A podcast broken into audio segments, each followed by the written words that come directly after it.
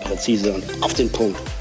Sehr gut. Und das ist auch schon Teil unserer ersten Sendung, beziehungsweise unserer ersten Sekunden in dieser Sendung. So ist es richtig. Schön, Jürgen, dass du ja, ja. ja, so genau und präzise bist. Freut mich. Jawohl, ich gebe mir alle Mühe, sowieso immer und heute im Besonderen. Sehr gut. Also auch an euch natürlich Hallo und herzlich willkommen zur nächsten Ausgabe des BVB-Podcasts der Ruhrnachrichten Episode 57 ist es und wir haben ein paar Themen für euch vorbereitet. Worum geht es in der heutigen Sendung? Am Dienstagabend war im 1909 Talk Maximilian Philipp zu Gast und über den wollen wir ein bisschen expliziter sprechen. Über Nuri Shahin und seine momentan herausragende Form werden wir diskutieren. Wir schauen voraus auf das Spiel des BVB in Freiburg und haben im Hinterkopf, dass auch Tottenham schon sehr bald wartet. Und Hörerfragen haben wir vorbereitet. Wir starten direkt durch mit Maximilian Philipp. Man hat gemerkt, der redet nicht so sonderlich gerne. Der ist ein sehr introvertierter Typ. Ja, das ist richtig. Ist ein durch und durch schüchterner Mensch.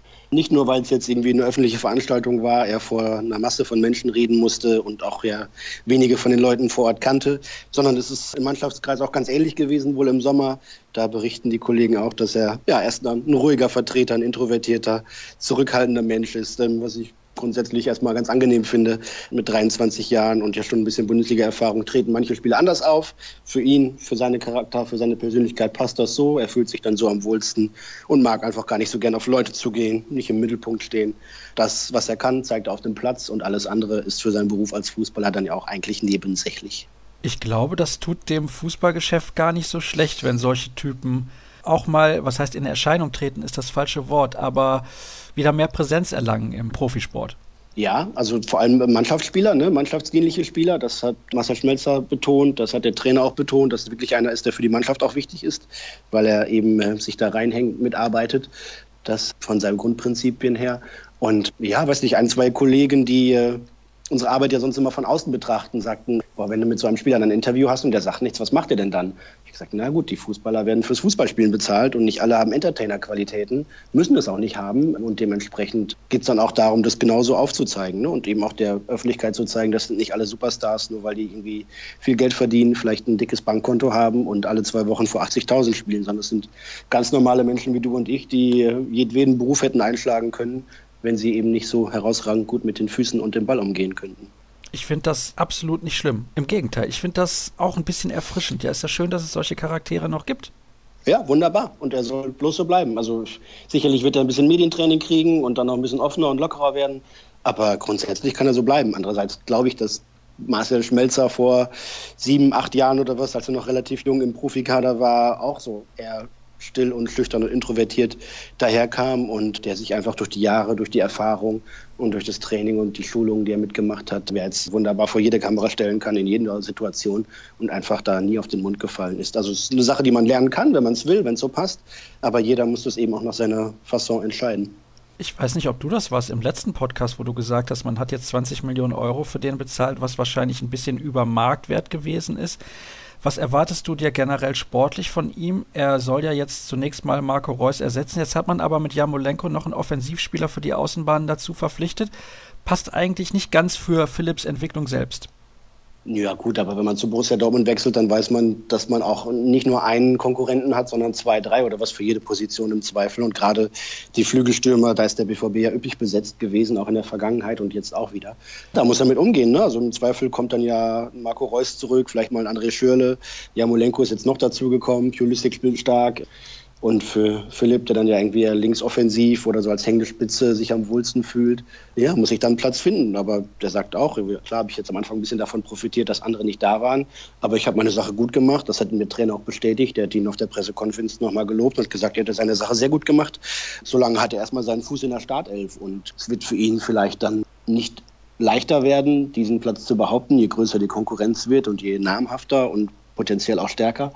Aber wenn er dieses erste Jahr beim BVB mitnimmt und was weiß ich, 30 Pflichtspieleinsätze oder mehr hat und davon möglichst viele Spielminuten, alles gut für den jungen Mann, glaube ich. Der ist wirklich auch hergekommen, weil er gesagt hat, ich muss doch lernen, dazu lernen. Er sieht in sich selbst viel Entwicklungspotenzial. Fand ich eine spannende Aussage. Und er hofft, dass er mit Peter Bosch und der Mannschaft hier viel davon freilegen kann. Und das traue ich ihm durchaus zu.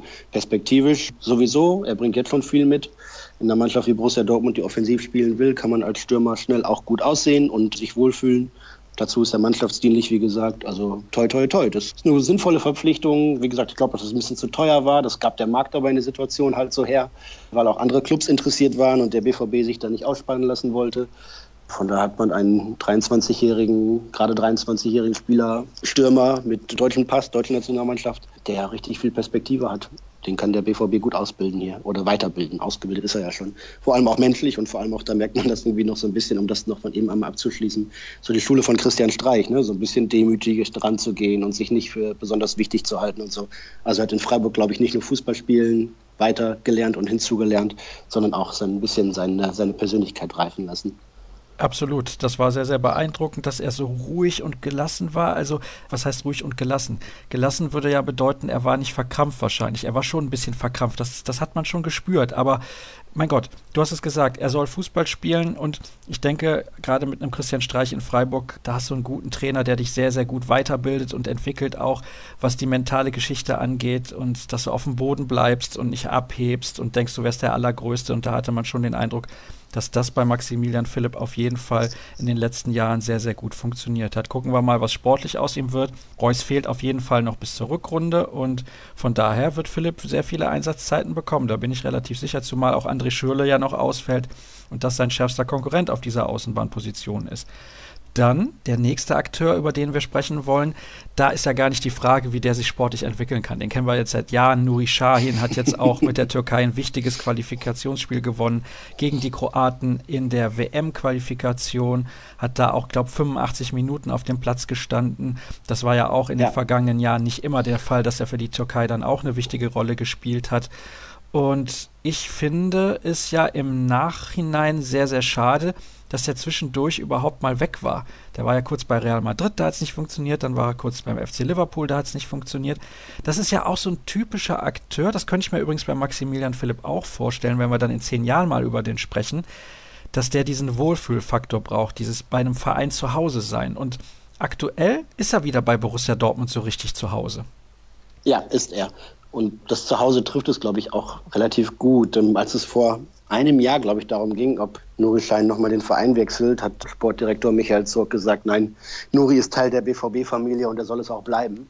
Ja, also er hat nicht nur gesagt, er ist irgendwie Teil der Mannschaft und irgendwie gehört jetzt gerade zum Kader, sondern er ist Teil unserer Familie. Nuri ist irgendwie, steht wesentlich auch für die Identität des Clubs und der Mannschaft in den letzten acht Jahren. Und dementsprechend ja, hat er da auch einen gehörigen Stellenwert. Außerhalb des Platzes hatte er ihn immer. Unter Thomas Tuchel hatte er ihn nicht mehr sportlich. Jetzt erobert er sich das zurück, was er da verloren hat. Und ja, man sieht ihm einfach an, dass er Spaß an dem Spiel hat, dass er das, was er da leisten muss als alleiniger Sechser, was ja auch nicht unbedingt immer einfach ist, durchaus gut beherrscht. Der BVB spielt dominant. Nuri liegt das Gegenpressing, das wissen wir seit den Zeiten von, von Jürgen Klopp, dass er einfach eine sehr gute Antizipation hat. Im Passspiel ist er eh herausragend. Wenn es nicht darum geht, dass es dass er zu viele Laufduelle muss, weil er ein kleines Tempodefizit hat, vielleicht gegenüber manch anderen Spielern. Ist er natürlich einer der besten Mittelfeldspieler in der Bundesliga auf seiner Position und ja, demonstriert das gerade wieder, weil er einfach Spaß hat am Fußball. Das sieht man ihm an und dann macht es auch oft Spaß, ihm zuzugucken. Ich bin sehr gespannt, ob er diese Form wird halten können. Das ist ja immer so ein bisschen die Krux bei Nuri Shahin. Dann zwickt irgendwie der Muskel, dann hat er hier was, dann hat er da was, aber wir drücken natürlich die Daumen, ist ganz klar. Ja, er hat jetzt ihn, ja. zum ersten Mal seit langer Zeit wieder eine komplette Vorbereitung mitgemacht, ja. ohne dass es da irgendwie zu Malessen gekommen wäre. Das war in den Jahren vorher selten der Fall. Ne? Da hat er tatsächlich ja immer wieder mit Verletzungen zu kämpfen gehabt. Aber es scheint, dass er jetzt mal wirklich richtig fit ist. Das wünsche ich ihm, dass es so bleibt. Und dann bin ich auch optimistisch, dass er diese Form und diese Qualität konstant abrufen kann. Denn Erfahrung genug hat er ja allemal. Gerade 29 geworden. Herzlichen Glückwunsch. Ja, herzlichen Glückwunsch nachträglich. Da wollte ich nämlich gerade noch mal fragen, siehst du ihn dazu in der Lage, das auch konstant auf einem hohen Niveau zu spielen? Wir erinnern uns damals an die Saison, als Dortmund 2010, 2011 deutscher Meister geworden ist. Da ist er zum besten Spieler der Bundesliga-Saison gewählt worden. Da hat er überragenden Fußball gespielt. Bei Tuchel, da war dann die Diskussion, kann er da überhaupt spielen, weil da gab es nur einen Sechser und er ist nicht der Allerschnellste, um es mal so zu formulieren. Und dann hätte man fast schon diesen Mann verkauft, der sich so sehr mit dem Verein identifiziert. Im Nachhinein kann man eigentlich froh sein. Ja, und da passt ja wieder das Zitat von Michael Zock dazu. Und er sagt, ne, der gehört einfach zu uns. Auch wenn man weiß, was man an ihm hat in allen unterschiedlichen Beziehungen und Belangen. Ich traue ihm zu, dass er das konstant abrufen kann. Ich äh, finde es aber auch gerade gut, dass dann ein Jule Weigel, der jetzt am Wochenende noch nicht wird spielen können, weil ihm dann noch ein bisschen äh, einfach ja, die Vorbereitung für Wettkampfhärte fehlt, aber das wird sehr bald der Fall sein, dass er einsatzbereit ist. Und dann werden die beiden sich ein Duell liefern auf dieser Position und der Jule Weigel in der Form der letzten beiden Jahre und der Nuri Schein in der Form der letzten Wochen und mit Erinnerung an das, was er leisten kann, gibt es ein spannendes Duell, einen spannenden Konkurrenzkampf auf dieser Position. Beide werden ihren Anteil haben und vielleicht, vielleicht gibt es auch manchmal ein Modell, das sie zusammenspielen können. Peter Bosch hat es nicht ausgeschlossen, hat gesagt, vielleicht spielen wir auch mal mit, mit zwei Sechsern und einem Zehner, je nach Gegner, je nach Form etc. Aber ansonsten hat man da noch zwei Spielertypen, die sich ähneln, die viele Dinge in, in vielen gleichen Bereichen ihre Stärken haben. Nuri ist noch, glaube ich, ein bisschen stärker, was so Gegenpressing, Balleroberung nach vorne verteidigen angeht. Jule ist natürlich ja, noch, noch irgendwie vielleicht sogar noch einen Ticken Passstärker, noch ein bisschen schneller in der Ballweiterleitung, in der Ballverarbeitung. Aber da hat man wirklich nur Nuancen. Ansonsten ist das Profil dieser beiden ja doch vom, vom Äußeren her unterschiedlichen Typen relativ ähnlich. Wenn du die Wahl hättest, wen würdest du einsetzen? das ist gemein. Ja, ich weiß. Ähm, das ist echt gemein. Ah, ich würde es tatsächlich auch mit vom, vom Gegner abhängig machen wenn du weißt, der Gegner steht irgendwie weitgehend hinten drin, dann kannst du mit Nugelschein eigentlich nicht daneben liegen. Denn über Dominanz und über dann irgendwelche blitzgescheiten Pässe in die Spitze hinein kannst du da immer dich auf ihn verlassen. Da ist er ein Ticken stärker als Julian Weigel. Wenn du davon ausgehen kannst, dass der Gegner auch viel Ballbesitz hat und du wirklich viel laufen musst, Löcher stopfen musst ohne Ende und dann noch versuchen musst, irgendwie das, das Spiel stabil zu halten, dann hat vielleicht Weigel ein paar Vorteile. Von daher will ich es tatsächlich auch vom Gegner abhängig machen. Sehr interessant. Da sind wir nochmal ein bisschen auf Taktik eingegangen und wie gesagt, wir freuen uns natürlich, dass Nuri Sahin wieder in so einer herausragenden Verfassung ist. Schauen wir auf das Spiel am kommenden Samstag beim SC Freiburg um 15.30 Uhr wird es angepfiffen und du hast es, glaube ich, beim letzten Mal schon gesagt, Mannschaften wie Freiburg, die muss man schlagen. Beschäftigen wir uns daher halt direkt mal mit der möglichen Startelf. Wie sieht die aus? So wie in den ersten beiden Bundesligaspieltagen, mit der Ausnahme, dass Marcel Schmelzer zurückkehrt auf seine Stammposition als linker Verteidiger und da dann Axel Sakadu ablöst. Der Rest wird so bleiben, vermute ich. Hat das Bosch auch so gesagt in der Pressekonferenz oder wie viel Vermutung ist da deinerseits dabei? Na, das würde er natürlich nicht sagen, zwei Tage vorm Spiel, damit der Gegner sich nicht einstellen kann. So offen in der Kommunikation ist er dann doch nicht. Hat er natürlich nicht gesagt. Aber müsst du so durchblicken, ne? dass er natürlich ja, da kommt jetzt irgendwie, Weigel kommt nach der Verletzung zurück, ist aber jetzt noch kein Kandidat für die, für die Startelf sowieso nicht und wahrscheinlich für den Einsatz eh nicht. Clary Toljan muss erst noch irgendwie das Spiel ein bisschen kennenlernen, hat jetzt aber auch nicht die größte Not da, hinten rechts zu wechseln. Da ist ja Lukas Piszczek als Dauerspieler erprobt. Der kann dann später noch, wenn Toljan ein bisschen eingespielt ist, seine Chance bekommen. Ja, Molenko hat zwei Länderspiele gemacht, war heute am Donnerstag zum ersten Mal beim Training, ist aber auch nur locker gelaufen. Ist natürlich topfit, weil in der Ukraine die Saison auch schon gelaufen begonnen hat und er zwei Länderspiele gemacht hat, wie gesagt. Aber jetzt den direkt in die Startelf zu werfen, wäre, glaube ich, verfrüht. Götze, Castro haben die ganzen zwei Wochen hier im Training mitgemacht. Shinji hat da im Gegensatz dazu die Länderspielreise gemacht, auch wenn er früher zurückgekommen ist. Moda Hut hat die U21 abgesagt, um sich hier zu empfehlen. Ja, ob das dann reicht, um, um Götze Castro auf der Doppel-8 abzulösen, weiß ich noch nicht, glaube ich nicht. Ja, und dann Pulisic muss man da vielleicht noch eher am ehesten Fragezeichen hintersetzen. Wie erschöpft er ist, wenn er von der Länderspielreise mit den USA aus Übersee zurückkehrt und mit dem Jetlag etc. Allerdings hat er das in der Vergangenheit immer relativ problemlos gemeistert, diese Herausforderung auch an den Biorhythmus, an den Körper sonst. Und von daher toi toi toi, dass er das irgendwie gut wegsteckt. Dann gibt es eigentlich keine Veranlassung, viel zu ändern. Worauf muss man beim SC Freiburg achten, wenn man diese Mannschaft schlagen möchte? dass man auch die Intensität hochhält. Freiburg ackert viel, ne? die laufen richtig, die wollen Fußball spielen, die sind echt im Kollektiv so stark, dass du es dir nicht erlauben kannst, auf einzelnen Positionen irgendwie ein bisschen nachzulassen. Denn dann sind sie, obwohl sie individuell ja deutlich schwächer besetzt sind als der BVB in der Lage, dass sie über ihr System, ihre Gemeinsamkeit, ihre Kompaktheit und über das Fußballerische, was sie auch immer beherzigen wollen, dann ausnutzen würden. Also du musst schon voll dagegenhalten und dann äh, deine eigenen Stärken ausspielen. Dann ist das okay. Sie spielen, ja, manchmal pressen sie, meistens gegen den BVB warten sie dann doch ein bisschen defensiver ab, was passiert, wollen aber immer auch sich nach vorne kombinieren. Also du darfst ihnen nicht zu viel anbieten, du musst einfach sehen, dass du dein Spiel durchziehst, dann kommt Freiburg auch nicht dazu, seine eigenen Fähigkeiten wirklich auf den Platz zu bringen. Möchtest du mit einem Tipp konkret werden?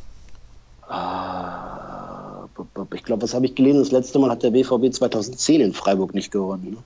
3 ne? zu 0. Oh, das ist eine klare Angelegenheit. Ich erinnere mich übrigens, ich meine, es wäre 2011 oder 12 sowas gewesen um den Dreh. Da hat Kuba legendär übers Tor geschossen, weil der Ball nochmal aufsprang. Ich weiß nicht, ob du dich an die Szene erinnerst. Damals Ja, es wäre das Kacktor des Jahres gewesen, äh, wenn es dafür eine eigene Kategorie gäbe, ne? Herrlich. Ja, ja, wunderbar, diese Szene. Ja, darf man Kuba, glaube ich, nicht so unbedingt drauf ansprechen. Hat er nicht so gerne. Ärgert er sich selber heute noch, glaube ich. Es war, glaube ich, von ihm aber trotzdem eine herausragende Saison in der Spielzeit. Dann. Ja, super, der ja. Konter war ja auch toll und sowas da. Und ja. Ist, ja, dann siehst du halt blöd aus. Ja, ich glaube, im Gegenzug gab es noch einen Kopfball auf die Latte, also es hätte richtig fies ausgehen können. Aber wir beschäftigen uns jetzt mit den Hörerfragen. Da sind wieder einige eingegangen. Und die erste hat mit einem Neuzugang zu tun aus Manchester, der noch zum BVB gewechselt ist. Wer ist das und wie spricht man ihn richtig aus? fragt Tobi für ein paar Sky-Moderatoren. Haben die sich bei ihm gemeldet, um ja, das zu erfragen? ah, ich, ich, ich, weiß nicht, ich habe den Kollegen Sascha Baczynski eben gesehen. Er wird ihn wahrscheinlich auch Jaden Sancho aussprechen. Mir ist nichts anderes geläufig. Ja, 17 Jahre, soll überaus talentiert sein, hat sich für den BVB entschieden, wie so viele andere der hochgehandelten Top-Talente Europas vorher, hat aber in Manchester eben auch keine Perspektive gesehen, weil der Club ja wieder für eine Viertelmilliarde Euro eingekauft hat oder sonst was und da kein Weg in den Profikader für ihn frei war. Problem eins, er hat dann seinen Ausbildungsvertrag da gekündigt und nicht mehr trainiert bei City, kommt dementsprechend mit einem doch größeren konditionellen Defizit hier an, wie der Trainer auch eben nochmal bestätigt hat. Und Problem zwei, er hat noch keine Spielberechtigung. Das kann noch dauern, irgendwas zwischen zwei bis drei Wochen und zwei bis drei Monaten. Von daher ja, muss er sich erstmal in Form bringen, fit werden und sich dann langsam an den Kader herantasten und dann äh, wird er vielleicht im Herbst, im frühen Herbst irgendwann mal seine ersten Einsatzminuten bekommen. Aber 17 Jahre, gerade nicht fit, noch nicht spielberechtigt, schöne Ball flach halten, keine allzu hohen Erwartungen. Wenn er die Granate ist, als die er angepriesen wurde, dann wird er sich eh durchsetzen. Und bis dahin muss man den Jungen mal in Ruhe erstmal hier ankommen lassen, tatsächlich. Habe ich das richtig verstanden? Er ist definitiv auch nur für den Profikader vorgesehen. Da ist er erstmal eingeplant, genau. Ob er dann zwischendurch irgendwie nochmal anderswo Spielpraxis sammelt, das müssen wir abwarten. Also es wird sich anbieten, aber in den letzten Jahren hat der BVB selten das so gehandhabt, irgendwie Spieler nochmal in der Regionalliga langsam wieder zu Wettkampfhärte und Praxis und Rhythmus zurückkommen zu lassen, weil eben die Verletzungsgefahr dann natürlich auch gegeben ist. Vielleicht will Peter Bosch das anders handhaben und sagt, Leute, die länger gefehlt haben, können mal eine Halbzeit oder 70 Minuten bei der U23 mitspielen und dann kommen sie schneller wieder hier auf das Niveau des Profikaders. Ich weiß nicht, wie er das handhaben will. Ist natürlich sehr ärgerlich, dass der erstmal eventuell zwei, drei Monate nicht spielen kann. Ne? Schon erstaunlich, wie das mit den Formalitäten teilweise so abläuft. Maxim würde gerne, was Sancho angeht, wissen, warum der nur so einen kurzen Vertrag bekommen hat. Dazu hatte Steven bereits geantwortet bei Twitter. Er glaubt, da er unter 18 Jahren ist, darf er höchstens nur für drei Jahre unterschreiben. Ist das so korrekt? Äh, Ob es genau diese Regelung ist, weiß ich nicht, aber es gibt da sicherlich Regulierungen, um eben, weil man mit 17-Jährigen ja sonst diese Arbeitsverträge im internationalen Bereich so nicht abschließen kann. Ob es jetzt drei Jahre sind, weiß ich nicht, aber es wird äh, damit zusammenhängen, dass es da ganz strikte Regularien gibt, denn die meisten Fußballfans haben es in den letzten Jahren mitbekommen, dass dann natürlich die großen Vereine irgendwelche 12-, 13-jährigen vermeintlichen Wunderkinder schon frühzeitig unter Vertrag nehmen etc. Da sind dann irgendwann dann mal Regeln eingeführt worden, die sowas verhindern und unterbinden und da wird auch in diesem Zusammenhang sicherlich irgendeine Grenze eingezogen worden sein, die die Vereine berücksichtigen müssen. Ebenso gehört natürlich auch dazu, dass die äh, Spielberechtigung eben erstmal geprüft wird, um zu sehen, was da los ist, wenn man einen 17-Jährigen zu einem professionellen Fußballclub ins Ausland holt. Finde ich übrigens katastrophal, wenn da Clubs irgendwelche Spieler mit 12 oder 13 Jahren verpflichten. Aber okay, so ist halt leider das Geschäft. Andreas wollte ein bisschen was wissen zu der Startelf gegen Freiburg. Da sind wir drauf eingegangen. Er würde gerne wissen, wer da teilweise auf Dauer die Nase vorn hat. Denn er sieht Schürle jetzt ohne Perspektive beim BVB nach den Neuverpflichtungen. Und er hat ja bisher nichts gezeigt. Überhaupt nichts, schreibt er sogar. Ist er da überkritisch oder sieht er das richtig? Na, ich würde das so nicht schreiben, aber ich du darfst es so sagen. So nicht, ja. ich, würde, ich würde das auch nicht so sagen. Ich kann aber verstehen, wie er zu dieser Äußerung kommt und zu dieser Entscheidung. Ich glaube, Schü ist selber auch sehr, sehr unglücklich mit seiner Situation und er merkt das auch. Er merkt, dass die Kritik an ihm auch jetzt wirklich immanent wird, weil er tatsächlich ja seit dem Tor gegen Real zum 2-2 kurz vor Schluss in der Champions League Gruppenphase vor ja, fast zwölf Monaten nicht in Erscheinung getreten ist. Ne? Weder, also nicht positiv und zuletzt nicht mal mehr negativ, weil er einfach gar kein Thema mehr war das nagt auch an ihm, das findet er auch nicht schön, ganz bestimmt nicht. Die Situation für ihn wird natürlich noch schwieriger, na klar. Allerdings, wenn er irgendwie in Dortmund nicht spielt, wird er auch nicht woanders ein Thema werden. Das äh, kommt dann auch noch hinzu. Also ja, ich glaube, er möchte gerne viel, viel mehr zeigen als das, was er bisher konnte. Die Situation mit Philipp, mit Jamolenko, mit Pulisic, mit dann vielleicht irgendwann Reus dazu, ist keine einfache. Bestimmt nicht. Für ihn geht es jetzt darum, dass er so langsam aus dem individuellen Lauftraining ins Balltraining, ins Mannschaftstraining rankommt und dann äh, ja, noch drei, vier, fünf Wochen lang die Form aufbaut, um dann ab Oktober nach der nächsten Länderspielpause vielleicht so richtig anzugreifen und einzugreifen. Ich wünsche ihm, dass das gelingt, denn dass er, wenn er richtig, richtig fit ist, da auch große Qualitäten hat und das Spiel des BVB, das aktuell praktiziert wird, ihm auch liegt, das ist, glaube ich, unbestritten. Andererseits muss man natürlich auch sich vor Augen halten, dass er nach wenigen Wochen mit leichtem Aufbautraining zu Beginn dieser Saison, zu Beginn der Saisonvorbereitung, dann gleich wieder ausgefallen ist. Also wie belastbar sein Körper da aktuell tatsächlich ist, keine Ahnung. Er weist vermutlich zu Recht darauf hin, dass er jetzt zum ersten Mal sowas wie einen Muskelfaserriss hat. Er sagte, alle anderen Verletzungen kamen aus dem Wettkampf, kamen durch Gegnereinfluss. Sowas wie eine Muskelverletzung hätte er noch nie vorher gehabt. Von daher soll er diese Erfahrung am besten auch nicht nochmal machen müssen, sondern sich mal endlich in eine Form bringen, dass er die Fans, die da schon meutern und sagen, irgendwie, der hat noch nichts gezeigt, dann auch irgendwann widerlegen kann und daher vor der Südtribüne nochmal so feiern kann wie nach dem 2-2 gegen Madrid vor einem Jahr. Das war ein geniales Tor, kann ich mich noch gut daran erinnern. Allerdings, die Fans sehen es ja so, 30 Millionen Euro für diesen einen Knaller gegen Real ist ein bisschen wenig, wenn man es so runterrechnet.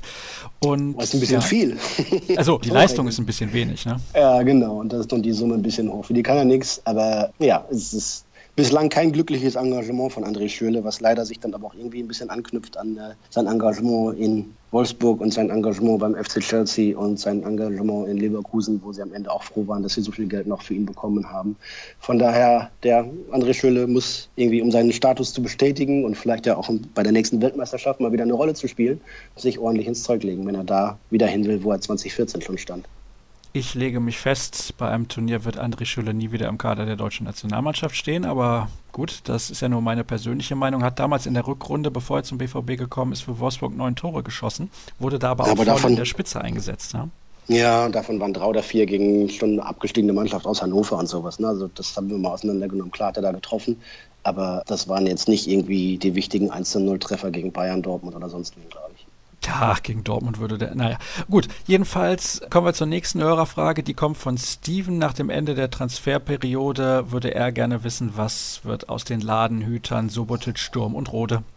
Ja, die werden es schwer haben, sich in den Kader zu kämpfen. Und vom Kader in die Startelf wird es nochmal schwieriger werden. Ich glaube, bei Neven ist es so, dass er tatsächlich irgendwie Innenverteidiger Nummer 4, Schrägstrich Nummer 5 ist, mit dann Axel Sagadou zusammen da wobei der Spieler vielleicht sogar noch mehr Perspektive bekommt, eingeräumt bekommt. Bei Erik Durm geht es darum, dass er auch mal wieder bereit ist, Leistungssport zu treiben. Darauf arbeitet er gerade in der Reha in München hin. Mal schauen, aber der ist jetzt so lange weg vom Fenster und immer wieder so lange weg vom Fenster gewesen, dass da sicherlich auch irgendwie Zweifel angebracht sind. Bei Sebastian Rode glaube ich durchaus, dass der Trainer mit dem was anfangen kann von seiner Spieler.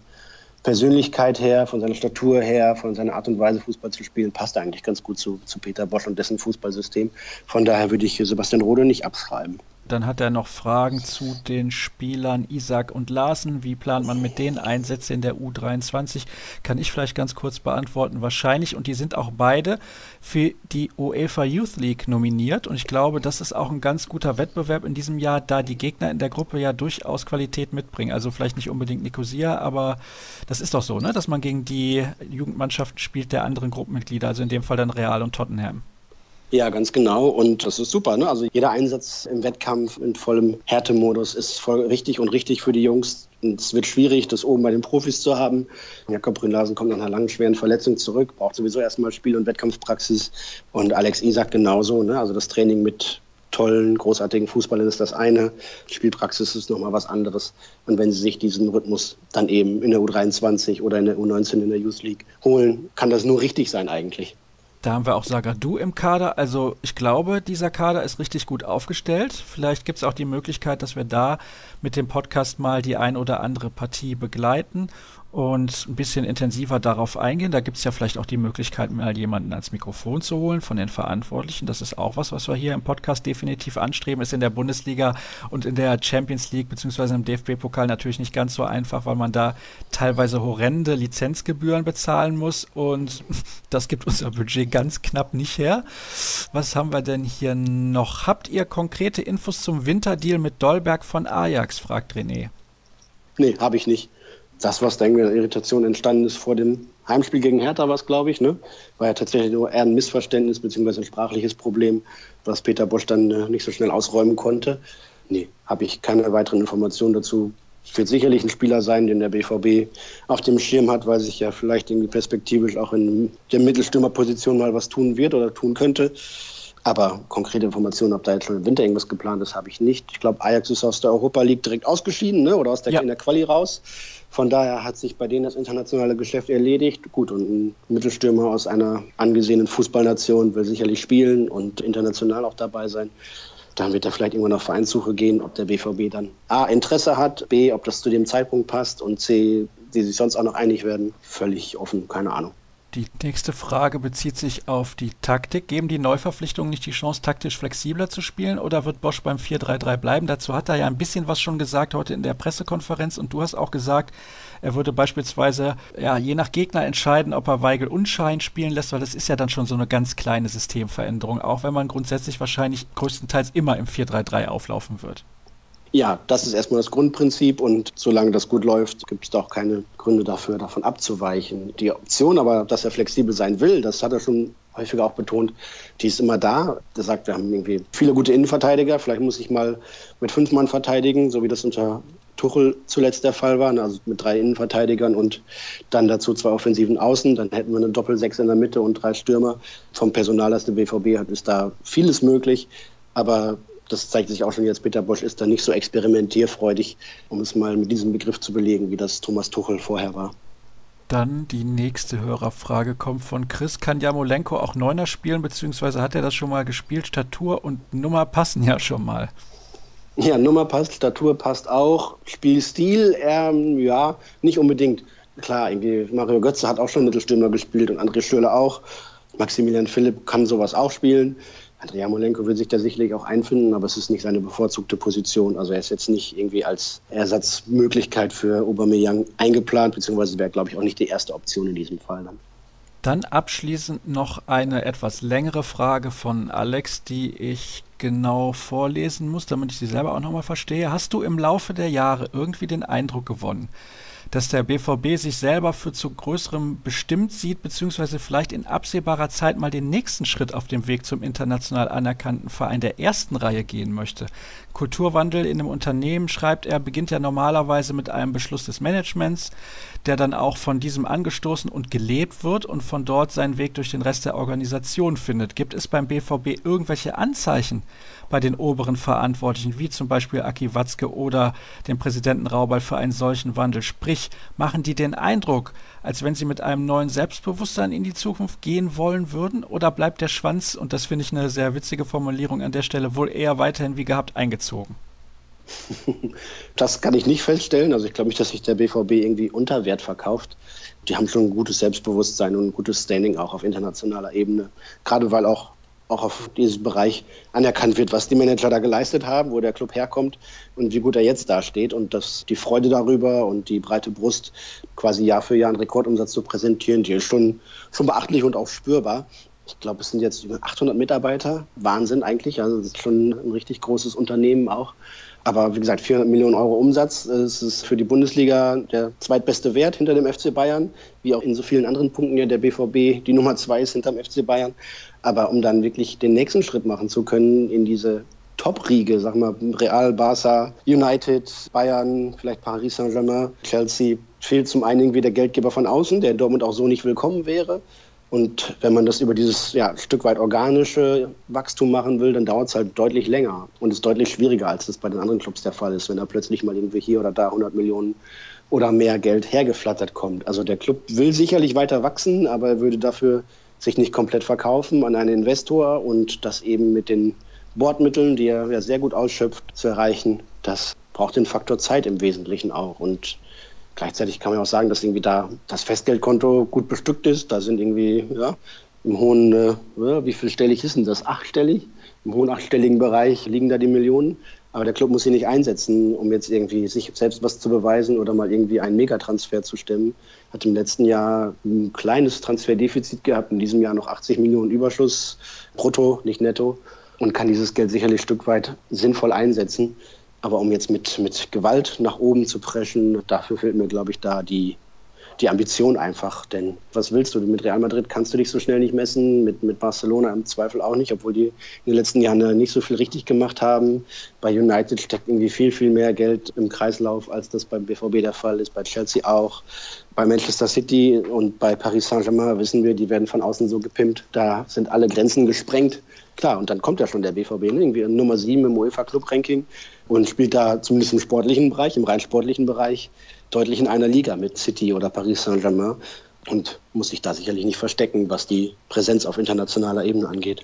Da bin ich ja froh, Jürgen, dass du bei den kritischen Fragen nicht wie unsere Politiker hierzulande einfach mal das Studio verlassen hast. Ne? Aber ich bin nämlich hier nebenbei bei Twitter unterwegs, um zu lesen, ob noch irgendwas passiert beim BVB und da war mir das wieder aufgefallen. Und diesen kleinen Karlauer muss ich an dieser Stelle noch einbauen. Dann nächste Woche noch Tottenham. Das wird auch ein richtiger Knaller, ne? Ja, freue ich mich drauf. Wird ein schönes Spiel in Wembley. Zwei Mannschaften, die irgendwie auch richtig was zu zeigen haben. Aber wie sagte die Peter eben, ich konzentriere mich immer nur auf die nächste Spiel. Das nächste Spiel, das ist entscheidend. Und alle anderen kommen erst dann.